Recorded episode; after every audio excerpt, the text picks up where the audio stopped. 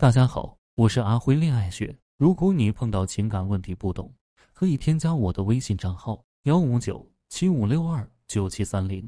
有问题的话，可以在微信上面跟我说。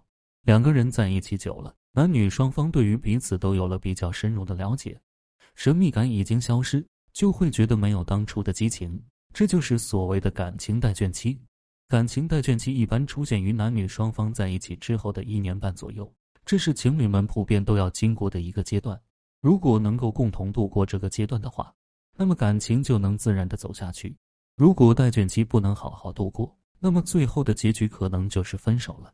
那么应该如何度过待倦期呢？下面就为大家解答如何度过感情待倦期。第一，带着他旅游，多走走看看。因为两个人感情稳定之后，往往常待的就那么几处地方，往往让人觉得没什么新意了。去一个新地方旅游。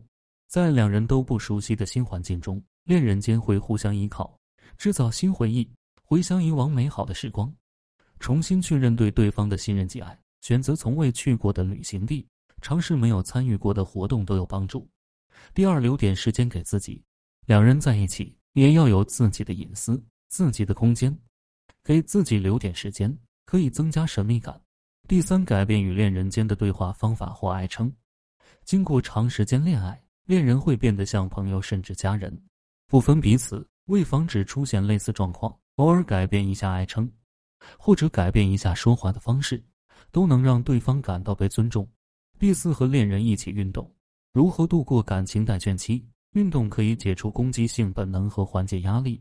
和恋人一起运动能为两人关系注入新鲜活力，有助于产生共鸣。第五，多表扬恋人的优点。如何度过感情待倦期？长期恋爱的情侣很少有互相表扬对方优点的时候，从细微之处表扬对方，能够增进彼此之间的尊重。